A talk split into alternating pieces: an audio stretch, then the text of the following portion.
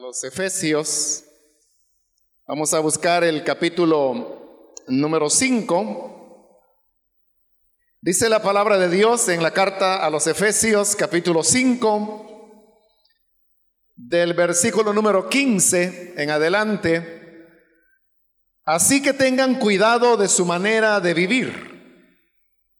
No vivan como necios, sino como sabios, aprovechando al máximo cada momento oportuno, porque los días son malos.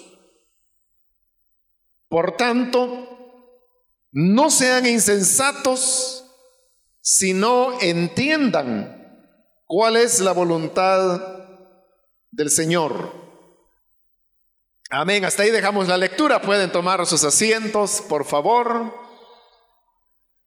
Habrán visto por la televisión o escuchado a través de las emisoras de radio que el tema para el día de hoy es el cristianismo del siglo XXI.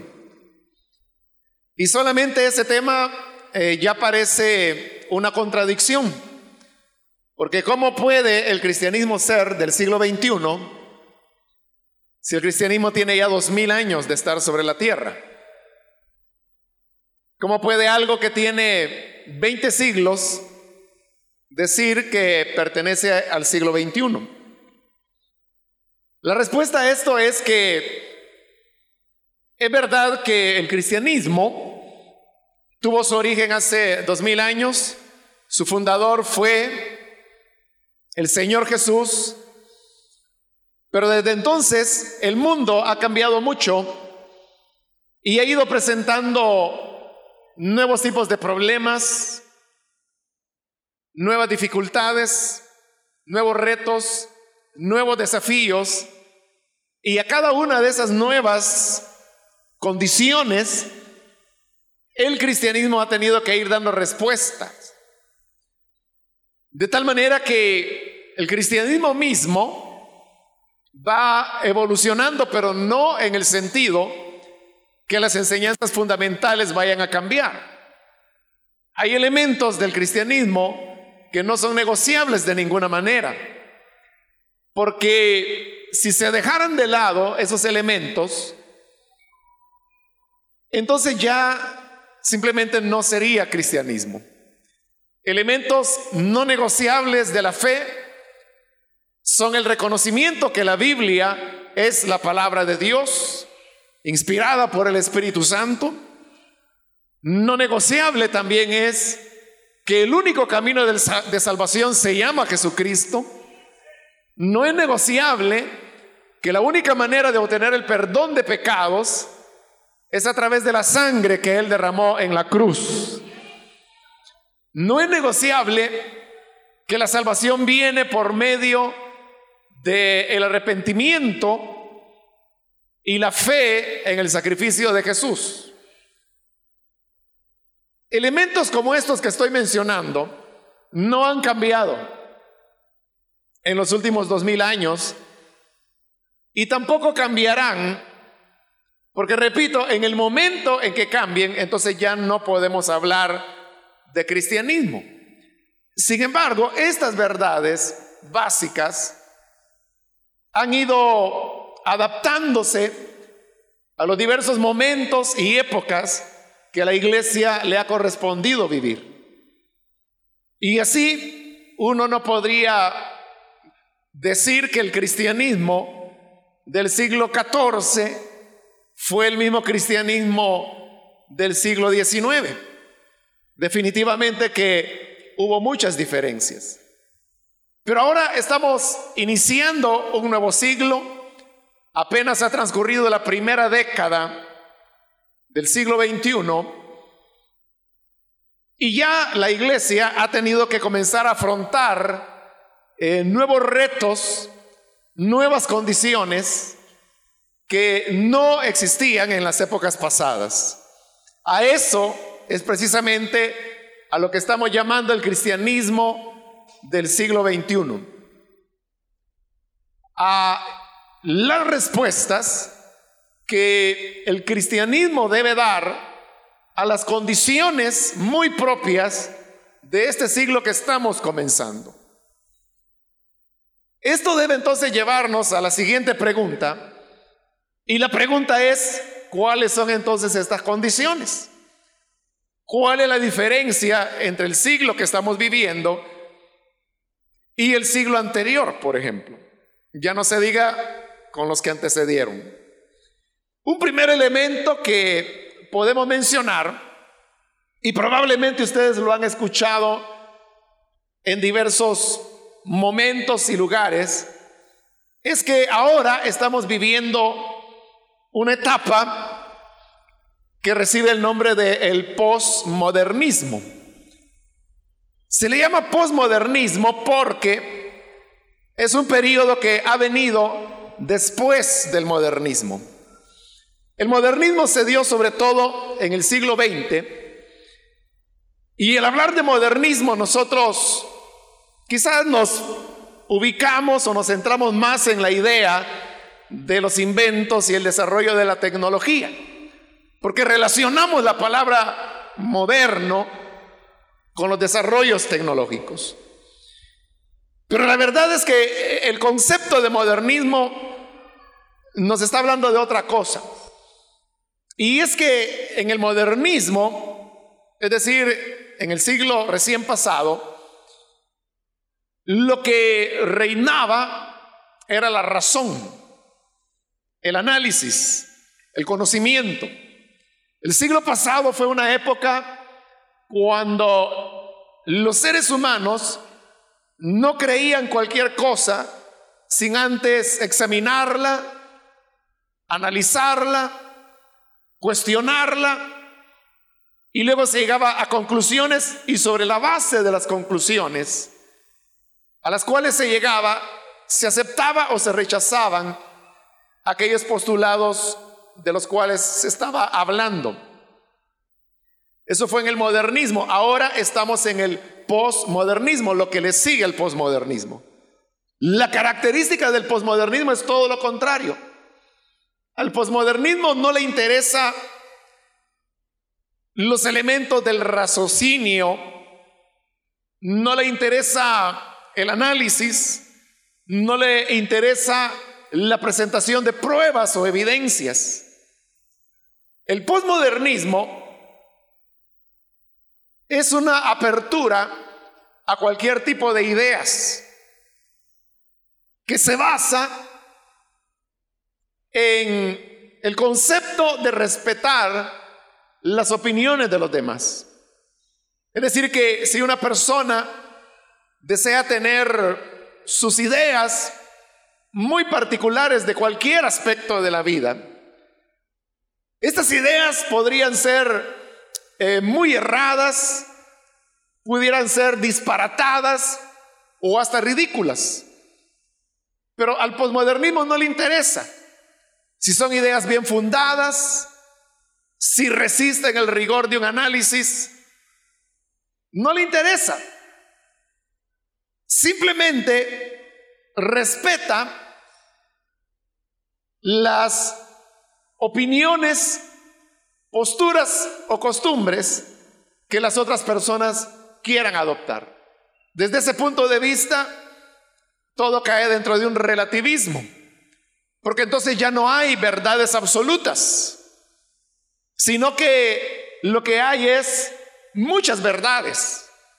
Por eso se habla de pluralismo, porque pluralismo es la aceptación, el reconocimiento que hay muchas verdades, pero que cada una de esas verdades merece respeto y ser reconocida así, como una verdad.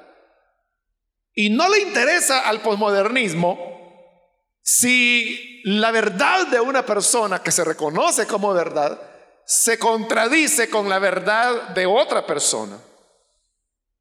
El sentido lógico nos dice que no puede haber dos cosas que se contradigan y que al mismo tiempo sean ambas verdaderas. Una de las dos debe ser errónea, debe ser equivocada. Pero el posmodernismo nos dice que no, que las dos verdades pueden convivir, aun cuando la una implique la negación de la otra. Ahora, eso no tiene lógica. No se puede dar en el campo de la lógica. No, no se puede dar. Pero al posmodernismo no le interesa. Por eso decía que no va por el lado de las evidencias, de las pruebas o del análisis, porque no le interesa analizar. Simplemente es esa es tu idea, excelente, entonces tenla para ti, vive de acuerdo a ella. Y otra persona piensa de manera diferente, excelente, esa es tu idea, vive de esa forma. Y esto hace que cada persona tenga entonces su propia visión de lo que es la verdad. Y a eso es a lo que se le llama un mundo plural en el cual ahora vivimos, pero no solamente el mundo del siglo XXI es un mundo pluralista, sino que también es un mundo globalizado. Es decir, las ideas ahora ya no se reducen a lugares muy particulares del mundo, porque sobre todo debido a las tecnologías de la información, Ahora es posible que la idea de cualquier persona, por extraña o como he dicho, ridícula que sea la idea de una persona, esta puede darse a conocer mundialmente a través del uso de las tecnologías de la información. Y así es como las ideas se globalizan, se globaliza la sabiduría, como también podría globalizarse la ignorancia o las ideas erróneas. Pudiera también globalizarse la mentira. Pero como es un mundo plural, entonces acepta todo como que si tuviese una parte de verdad cada una de estas cosas. Ahora, ese es uno de los retos que el cristianismo tiene que enfrentar hoy en día. Un reto que no lo tuvo en el siglo pasado, porque en el siglo pasado, si el cristiano decía, Jesús es Dios, entonces en el modernismo, en el siglo pasado, el hombre decía, demuéstrame que es Dios. ¿Dónde están las pruebas que Jesús realmente fue Dios? ¿O no será que fueron sus seguidores quienes lo hicieron Dios? Y los cristianos entonces se veían en la necesidad de demostrar sus argumentos. Por eso es que en el siglo pasado hubo muchas obras que se llamaron apologéticas que tenían ese propósito. Un libro clásico entre los evangélicos es el que se llama Evidencia que exige un veredicto de Josh McDowell, que salió el libro y muchos años después salió el tomo 2, que ya no tuvo mucha popularidad y que llevaba el mismo nombre, Evidencia que exige un veredicto, tomo 2. Ese libro se utilizaba mucho para la evangelización de universitarios, porque el universitario era el que más desafiaba. Si el cristiano decía, la Biblia es la palabra de Dios.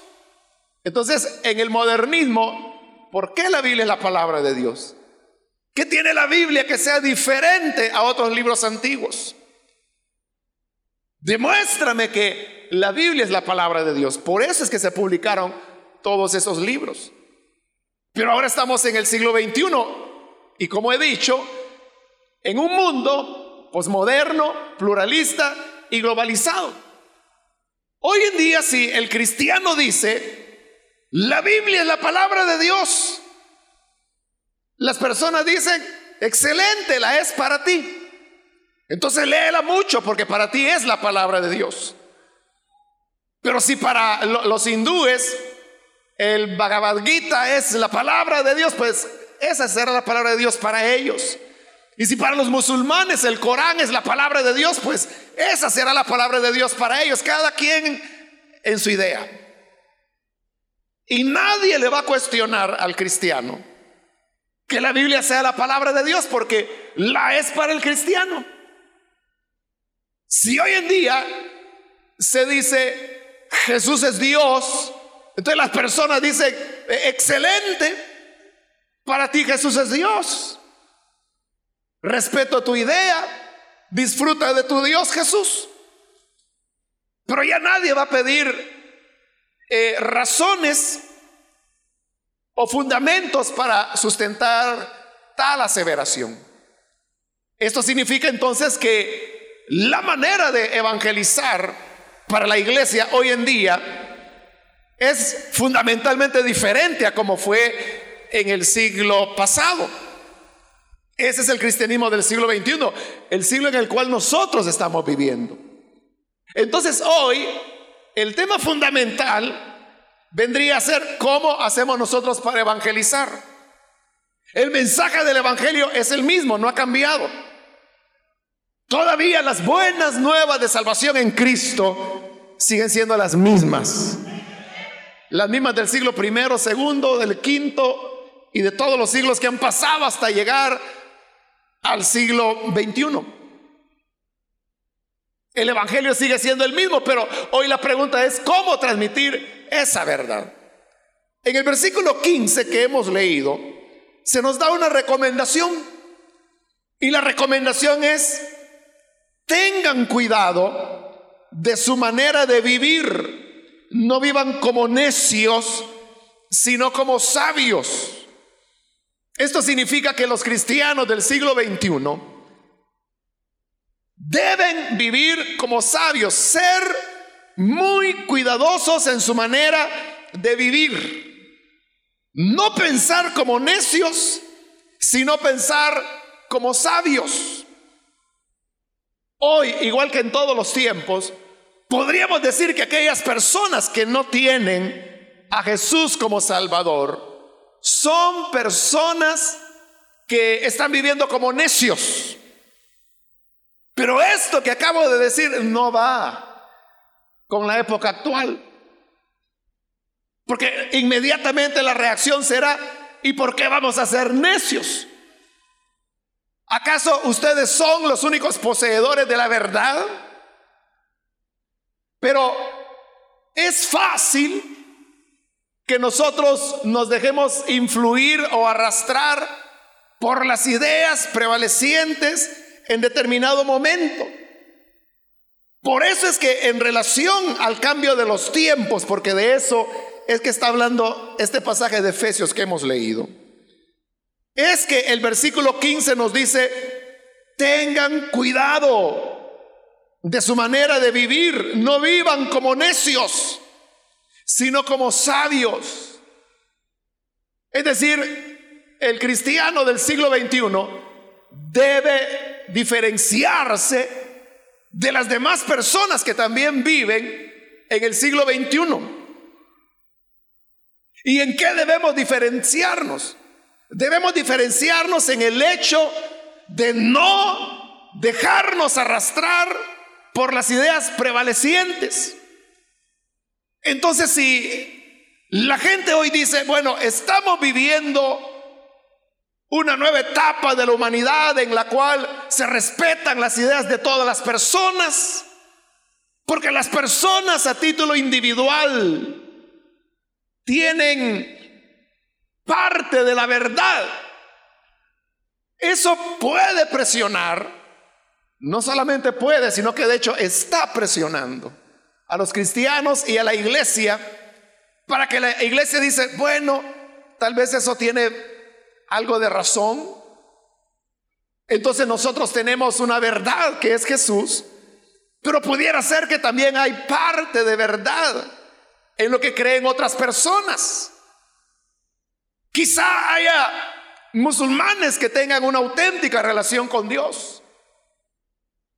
Quizá haya budistas que tienen un verdadero fervor hacia Dios. Tal vez haya personas que practican el hinduismo, pero que tienen una verdadera devoción hacia Dios. Entonces quizás no somos nosotros los únicos poseedores de la verdad, pudiéramos sentirnos. tentados a pensar de esa manera. Pero ahí es donde viene la exhortación de la palabra de Dios. Y nos dice, tengan cuidado de su manera de vivir. No vivan como necios, sino como sabios. Las verdades del Evangelio son verdades absolutas, que no cambian. El Evangelio de Cristo es la verdad. Y si hay personas que piensan de una manera diferente a lo que el Evangelio enseña, eso solamente significa una cosa. Y es que esas personas no tienen la verdad. Punto.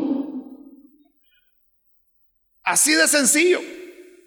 Entonces, si se nos pregunta si hay un musulmán que cree de todo corazón en el Corán y que ora siete veces al día como ellos lo hacen y practica las buenas obras, hace lo bueno, se va a perder.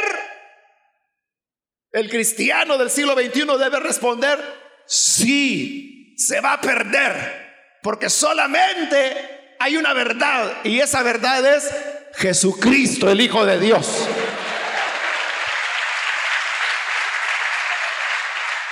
Aquel que dijo, yo soy el camino, la verdad y la vida, nadie viene al Padre sino por mí.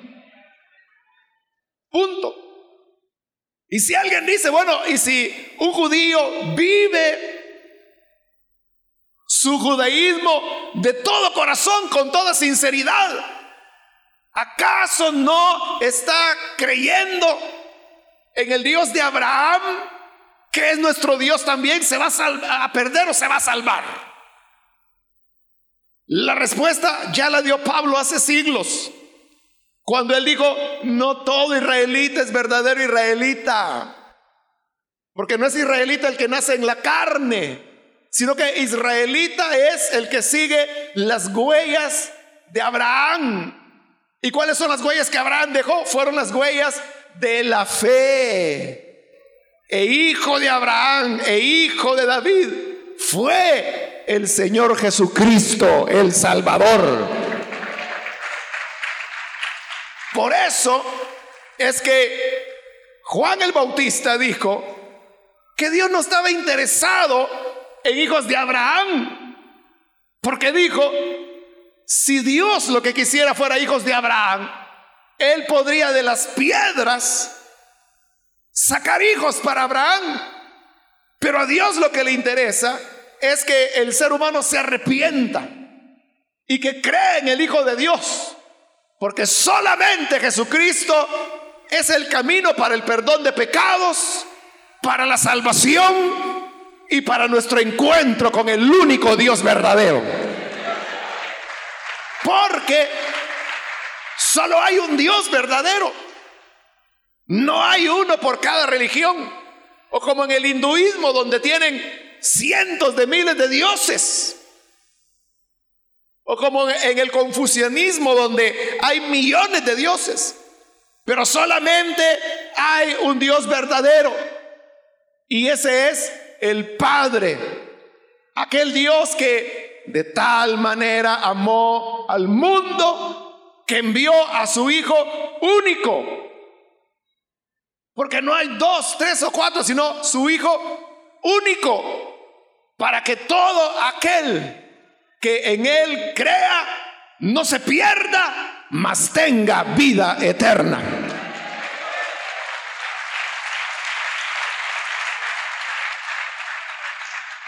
el adoptar estas verdades y recibirlas como verdades y anunciarlas como verdades es un elemento básico del cristianismo en el siglo XXI. Claro, eso significa hoy en día herir la susceptibilidad de muchas personas, porque las personas están acostumbradas a que les respeten sus opiniones por disparatadas que sean. Alguien podría decir, yo creo que cada estrella es un Dios. Así que yo adoro la noche estrellada. Todo el mundo le dice, excelente, qué bonita tu religión, porque todas las noches puedes ver a tus dioses. Pero el cristianismo viene y dice, no hay que confundir la creación con el creador.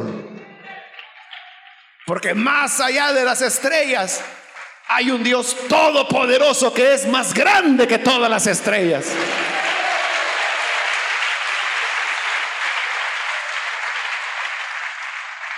Eso es lo que significa vivir como sabios en la actualidad.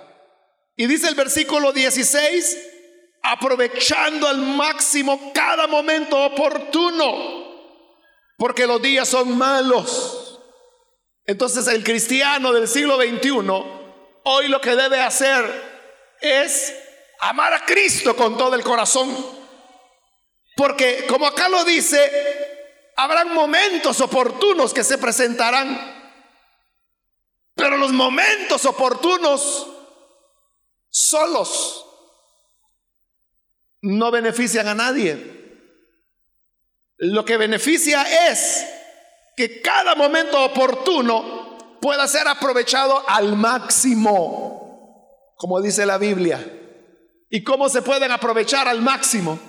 Ahí es donde nosotros debemos tener una dependencia del Hijo de Dios. Oiga, yo les quiero decir algo. Hoy es el siglo XXI. Y lo que necesita el siglo XXI y lo que necesita la iglesia del siglo XXI son jóvenes apasionados por Jesús. Jóvenes que verdaderamente amen al Señor con todo el corazón. Jóvenes que estén bien ubicados en la vida, que ya no tengan que andar rebotando de una opinión a otra y que porque los amigos dicen tal cosa, porque yo vi en internet tal otra locura, porque por televisión vi tal otra cosa, porque en la escuela mis compañeros dicen así, en la universidad los compañeros dicen así. Sobre todos esos vaivenes de este mar de confusión que es el siglo XXI, los jóvenes deben ser como rocas sólidamente fundamentadas en la roca principal que es Cristo, el Hijo de Dios. Al cual se le debe amar con todo el corazón. Se le debe amar de una forma apasionada. No debemos confundir los medios con lo que es el fin. Porque una cosa es que a ti te guste la música cristiana. Una cosa es que te gusten los géneros juveniles de música cristiana. Pero esa es una cosa, eso no significa que ames a Cristo. A eso me refiero cuando digo que es confundir los medios con el fin. Los géneros juveniles pueden ser un medio para tú expresar tu amor por Cristo, pero nunca van a sustituir a Cristo. Por eso es que jóvenes que no están asentados en esta verdad son los que van a, los conciertos de música cristiana y van borrachos o van para usar drogas o van para bailar o van para ver a las novias. Pero están simplemente disfrutando de música cristiana, pero música al fin. Pero de lo que se trata es de tener un verdadero fuego de amor por Cristo en el corazón. No estoy diciendo con esto que no debas ir a un concierto si quieres ir es cosa tuya. No me interesa, pero lo que me interesa es que no vayas a confundir el medio con el fin. No, es lo mismo que, que te guste la música y vayas a brincar y a saltar. Eso cualquiera lo hace. Otra cosa es amar a Cristo. Aquel que con su cruz en el hombro te llama y te dice, niégate, toma tu cruz, sígueme cada día. De ese Jesús es que nosotros tenemos que estar enamorados. Porque Jesús no es un posmoderno. Jesús no es como los amigos de hoy en día. Jesús no es alguien que haya respetado las ideas ajenas. Él no fue alguien que al encontrarse con la mujer samaritana, la mujer samaritana le dijo, ah, nosotros los samaritanos adoramos a Dios en el monte y ustedes los judíos lo adoran en el templo. Y Jesús no dijo, ah, sí. ¿Y cómo es eso que adoran en el templo? Qué interesante. Mujer samaritana, ¿y por qué no me das una enseñanza? Quiero conocer de tu cultura samaritana.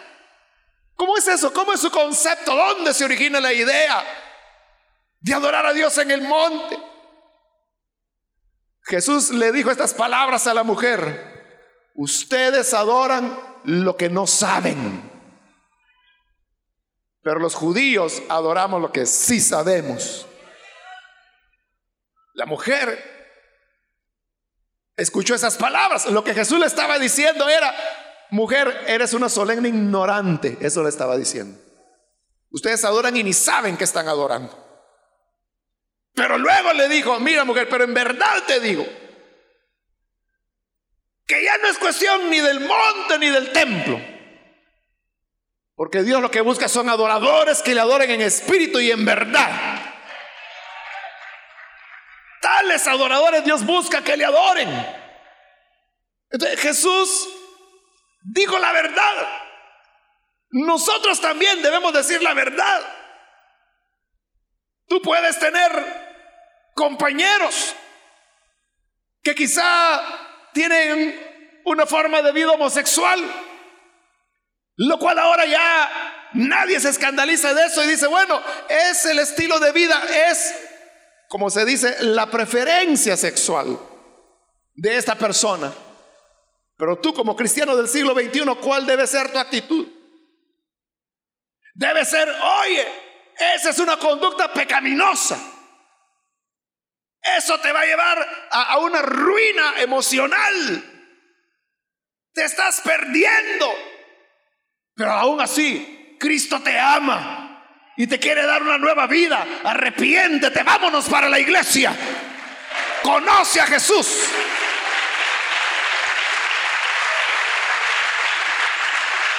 Ese tipo de cristiano es el que se necesita en el siglo XXI. No, bocas abiertas que digan, ah, entonces a vos los hombres te gustan. ¿Y quién es tu novio?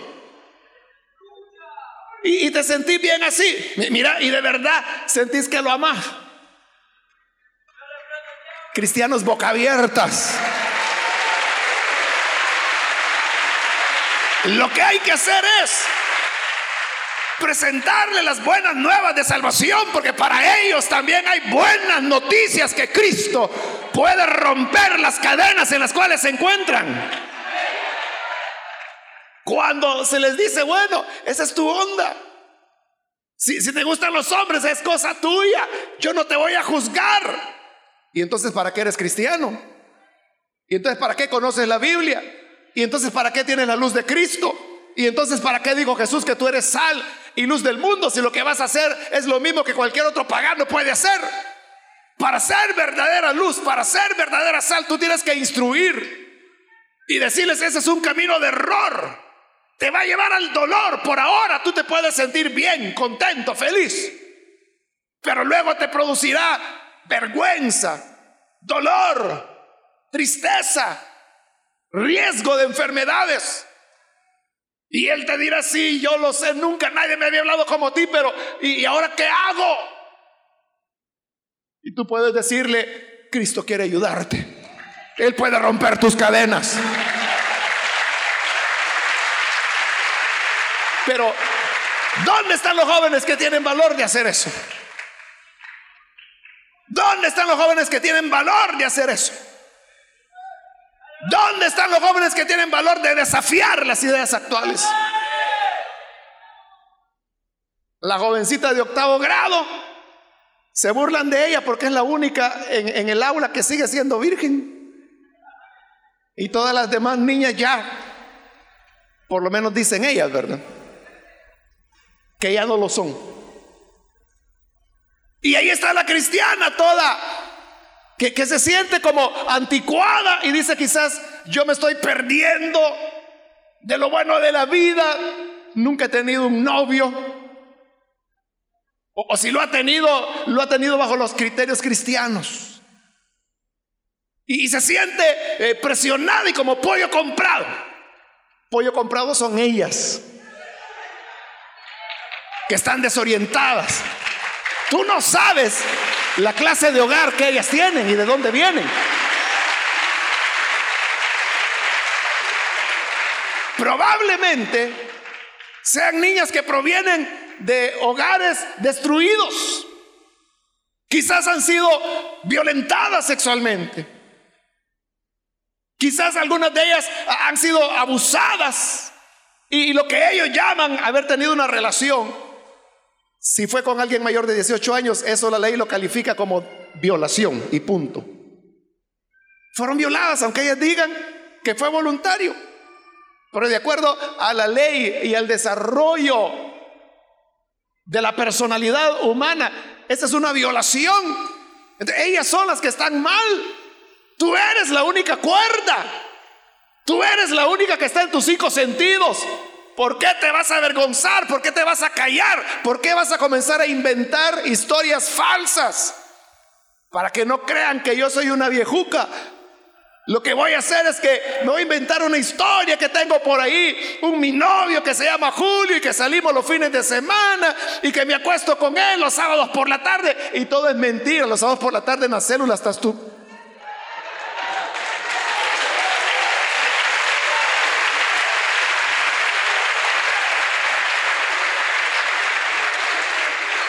Pero ¿por qué inventas la mentira?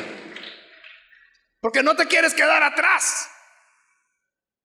Pero tú no estás atrás, tú estás adelante. Ellas son las que se han quedado atrás. Tú debes decirles, chicas, ustedes están graves. Ustedes no se valoran ni ustedes mismas. ¿Qué les pasa? ¿Que no se dan cuenta que nada más son juguetes de estos muchachos? Y, si ella le dice, ah, no, es que vos no sabes lo bueno. ¿Y qué es lo bueno que has encontrado? No me vas a decir que has tenido una auténtica realización sexual si ni siquiera sabes qué es eso, niña.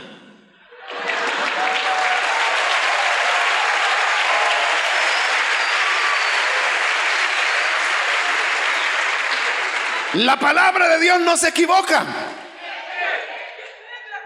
Y la Biblia lo que dice es, la voluntad de Dios es que se guarden de fornicación. Eso no lo dice el pastor, no lo dice la iglesia, lo dice Dios, el que no se equivoca y siempre habla la verdad.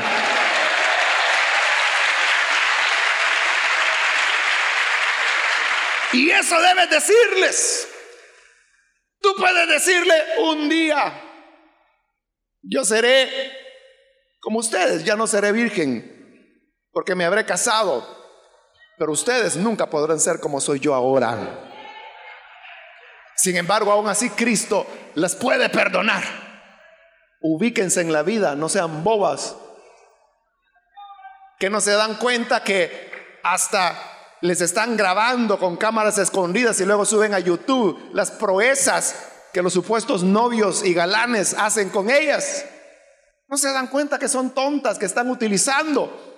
Pero ahí es donde la cristiana tiene que ponerse en pie y decirle, Cristo tiene algo mejor para ti. Tú puedes desarrollar tu vida de una mejor manera. Tú puedes romper el ciclo de la pobreza porque ese es uno de los elementos del ciclo de la pobreza. La abuela de estas niñas se embarazó a los 15 años.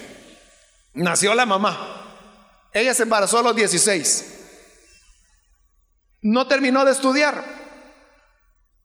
Y estaba tan joven que no se dio cuenta que el galán la estaba engañando. Y que solo quería usarla, la premió y desapareció el muy hombre quedó sola, no pudo seguir estudiando, tuvo que comenzar a lavar ajeno y eso sigue siendo después de 40 años. Y luego ahí nace la joven. ¿Y ahora qué vas a hacer? ¿Vas a repetir el ciclo de pobreza de tu abuela, de tu mamá? para seguir siendo pobre tú y los hijos que habrán de venir, quitándoles oportunidades. ¿Por qué no posponer la primera relación sexual lo más que tú puedas, por lo menos cuando seas adulta? Y si fueras aún más sabia, ¿por, ¿por qué no posponerla para cuando ya te hayas graduado, cuando tengas una carrera? cuando tengas la madurez como para poder tomar una decisión sabia de a quién tú vas a entregar tu virginidad y si la va a apreciar o no. Tú dirás, ¿y, a mí qué me importa? Mi virginidad yo se la doy al primer vago que se atraviese por acá. Pobre de ti, cabeza hueca. Sí, Pobrecita, no te estás valorando. Si tú eres única, solo tienes una vida, solo una vez serás joven. Y estás desperdiciando tu vida de esta manera. Pero hay buenas nuevas. Y la buena nueva es que Cristo puede hacer nuestras vidas totalmente libres de las influencias del mundo actual. Pero hay que tener esa pasión por Jesús. Hay que tener ese fuego encendido por el Hijo de Dios. Vive en el amor de Dios y entonces verás que lo que tú crees que son presiones no será nada más que elementos que te van a llevar a hacer un esfuerzo aún mayor por presentar las buenas nuevas de salvación a aquellos que la necesitan. Ya se me terminó el tiempo, pero quiero decirles, para terminar, no tengan miedo, no tengan temor, ni se avergüencen de ser cristianos, ni de las verdades de la palabra de Dios. No lo hagan, porque si ustedes aman a Jesús con todo el corazón, jamás, jamás se arrepentirán de seguir esa decisión nunca se arrepentirán. Pero si ustedes deciden vivir la vida, lo que hoy se entiende por eso, estarás colocando espinas en tu camino, mucho dolor, vergüenza, sufrimientos, que no es el plan de Dios para ti. Luego las personas se, se decepcionan y dicen, la vida es injusta. Quizá Dios no existe y, son ellos, son ellas quienes tomaron el camino equivocado.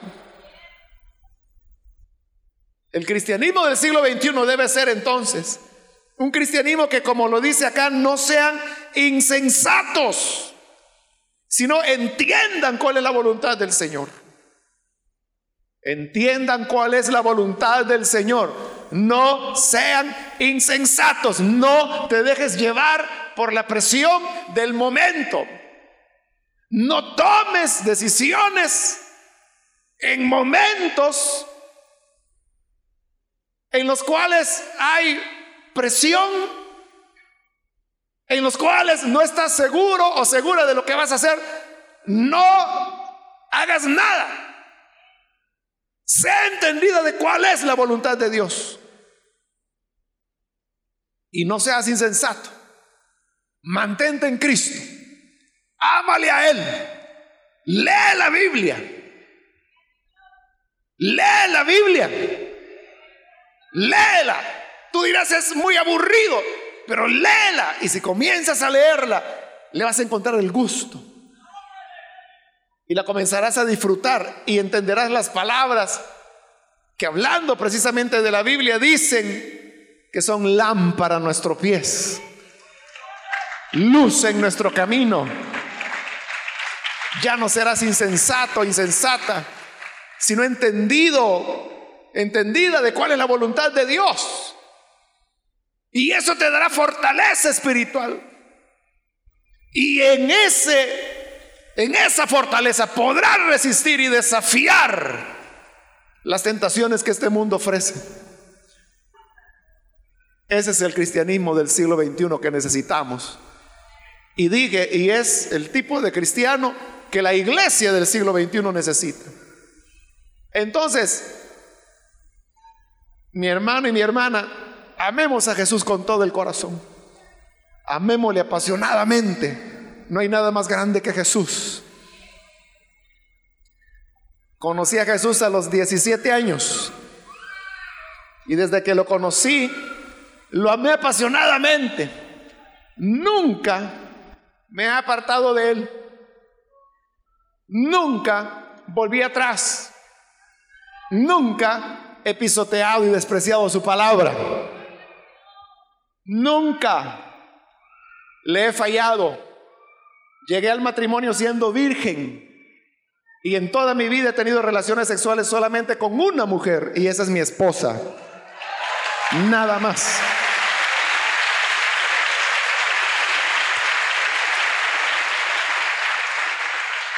Y no me interesa ninguna más. No me interesa ninguna bicha loca que se atraviese. No me interesan.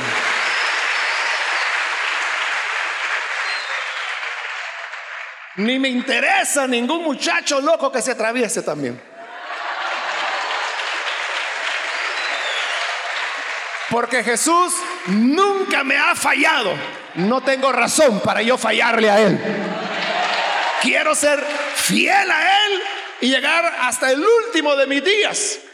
Y que en el último de mis días yo pueda decir las palabras de Pablo. He acabado la carrera, peleé la buena batalla, guardé la fe. Ese es mi sueño, ese es mi anhelo y espero de todo corazón que sea el tuyo a partir de hoy hasta el último de tus días. Amén. Vamos a orar, vamos a cerrar nuestros ojos. Y quiero hacer una invitación para aquellas personas que todavía no han recibido a Jesús como su Salvador personal para que hoy puedan hacerlo.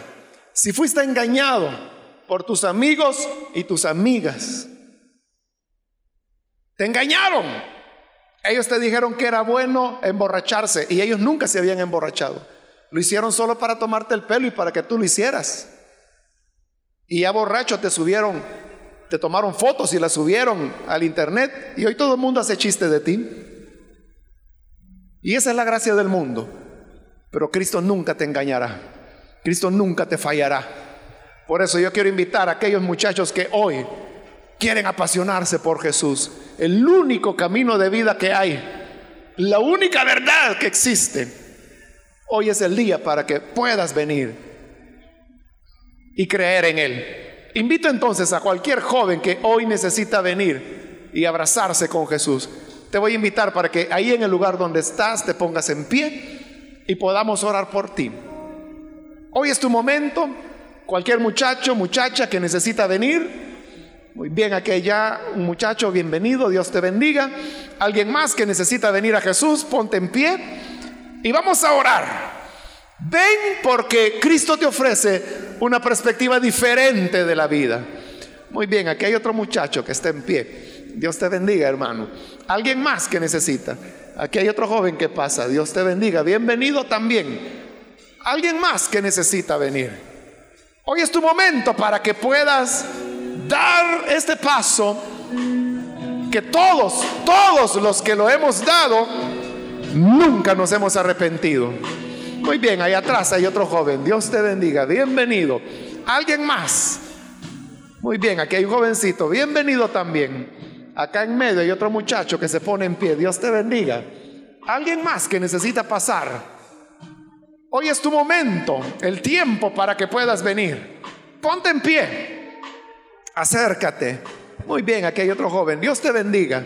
Cristo tiene algo espectacular para ti. Una vida extraordinaria, a lo máximo que ni te imaginas. Alguien más que quiere venir y recibir esta vida. Ponte en pie y ven. Tú sabes que seguir el camino de, la violencia, de la agresividad, solo puede terminar en tres lugares. En la cárcel, en el hospital o en el cementerio. Jesús tiene para ti una perspectiva mejor. Ven, ponte en pie. Queremos orar por ti. Es tu momento. Acércate. Ven a la verdadera vida. Ven al verdadero gozo. Ven a la verdadera felicidad. ¿Quieres disfrutar de la vida en verdad? Ven ahora a Jesús. Apresúrate a pasar. Quiero ganar tiempo. Aquí hay dos jóvenes que pasan. Dios les bendiga, bienvenidos. Y aquí hay otra señorita, bienvenida. Bienvenida. Alguien más que necesita pasar. Voy a ganar tiempo y voy a invitar muchachos que se han alejado de Jesús, pero hoy necesitan reconciliarse. Te invito para que vengas. Te alejaste, Cristo te da una nueva oportunidad. Dios te bendiga, bienvenido. Aquí hay otro joven, Dios te bendiga, bienvenido. Alguien más, ven. Allá atrás hay otro muchacho, Dios te bendiga, bienvenido también. Otra persona que necesita venir a Jesús por primera vez o reconciliarse, ven. Y vamos a orar.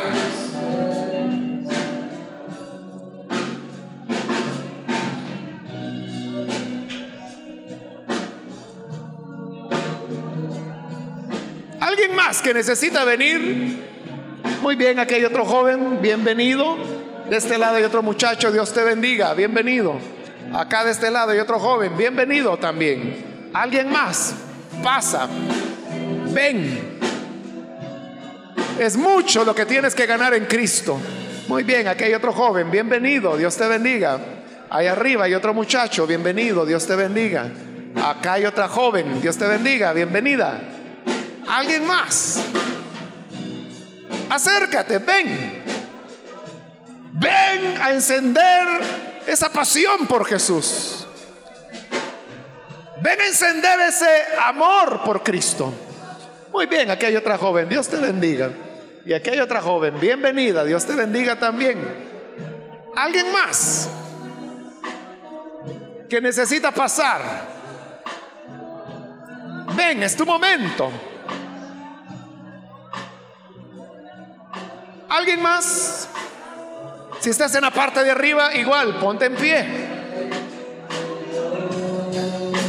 Muy bien, aquí hay una joven que viene, Dios te bendiga, bienvenida.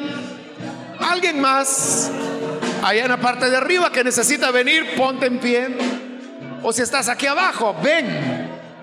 Ven también. Cristo tiene una nueva dimensión para ti. Pruébalo. Pruébalo y no te arrepentirás. Muy bien, aquí hay otra joven, bienvenida. Dios te bendiga. No hay nada más hermoso que amar a Jesús con todo el corazón.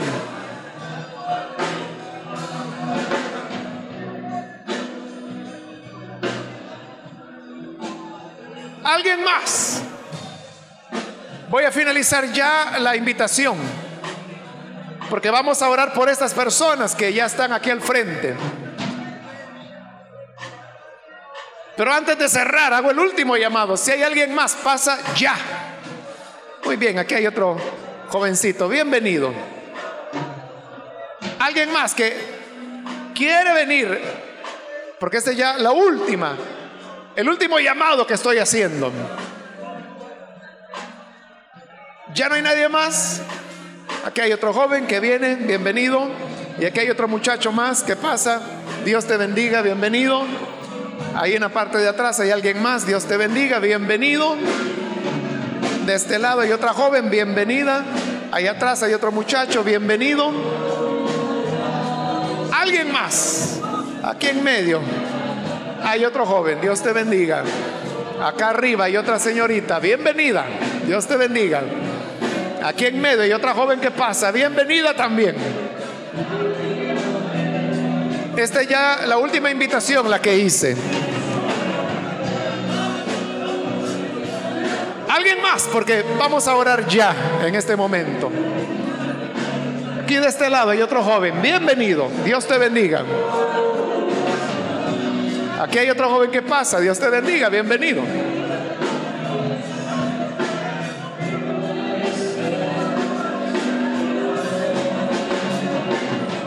Ahí atrás hay otro joven. Dios te bendiga también. Bienvenido. Bien, vamos a orar ya. Vamos a orar primero por estos muchachos y muchachas que están aquí al frente, para que puedan tener un encuentro con Jesús.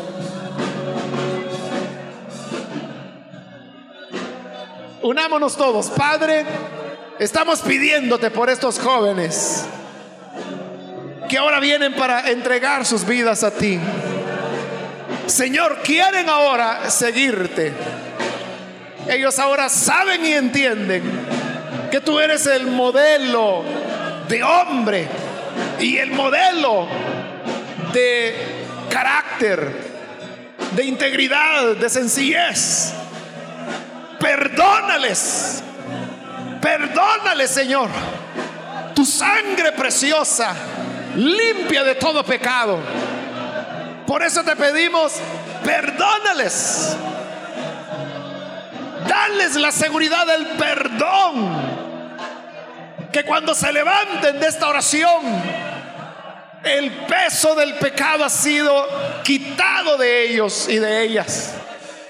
Que puedan sentirse en paz contigo reconciliados y reconciliadas contigo, Señor. Guárdales, consérvales en tu mano y sosténles firmes, de manera que nunca se vayan a apartar de tu lado. Guárdalas y guárdalos por Jesús nuestro Señor quiero hacer otra oración más. Y esta oración es por todos ustedes, por los que están ya en Cristo. Pero si ustedes quieren que en su corazón arda el fuego, una pasión por Jesús, les voy a invitar para que ahí en el lugar donde están se pongan en pie si quieren recibir esta oración. Es una oración para que la pasión de Jesús pueda encenderse en sus corazones, que Jesús pueda ser su obsesión que Jesús pueda ser el centro de tus pensamientos. Que Jesús pueda ser el eje alrededor del cual giren todos los aspectos de tu vida. Tu vida de estudio, tu vida de familia, tus amistades, la persona a quien amas o llegarás a amar, que todo esto gire alrededor de Jesús. Vamos a hacer una oración para decirle, Señor, yo quiero que tú seas mi pasión y que tú llenes todo mi ser. Oremos entonces, Padre, estoy poniendo ante ti todos estos muchachos y muchachas, que es la iglesia del siglo XXI. Tu Señor, eres el Rey de Reyes y el Señor de los Señores. Tú eres la verdad. Tú eres la luz, eres el pan que descendió del cielo. Solo tú puedes llenar nuestros anhelos. Señor, solo en ti podemos encontrar palabras de vida eterna. Solo en ti podemos encontrar descanso. Señor, queremos amarte. Queremos amarte. Queremos que tú seas nuestra pasión. Señor, enciende el fuego de una pasión por ti en cada corazón de cada muchacho y muchacha que ahora está aquí en pie. Señor, entre en esos corazones. Padre, por este amor hacia tu Hijo Jesús, decidimos ahora negarnos, tomar nuestra cruz, seguirte y renunciamos a la violencia Renunciamos a la vida cómoda. Renunciamos a la inmoralidad sexual. Renunciamos a la pornografía. Renunciamos a la fornicación. Renunciamos a las drogas, al licor, al tabaco. Renunciamos a las palabras vulgares para amarte, Señor, para amarte a ti, tú seas el centro de nuestra vida, de nuestros pensamientos, que seas tú nuestra pasión, nuestra pasión mañana, tarde, noche, que al despertar tú seas nuestra pasión, que al ir a descansar tú seas nuestra pasión. Tu palabra sea nuestra pasión. Bendice a estos jóvenes, Padre. Visítales. Llénales. Cólmales de tu bendición. Oh Dios, quédate. Quédate con cada uno de ellos. Para que puedan amarte. Como llenas mi vida amarte sin condición y que seas tú siempre el primer lugar en sus vidas. No lo puedo negar. Estoy seguro que me sostendrá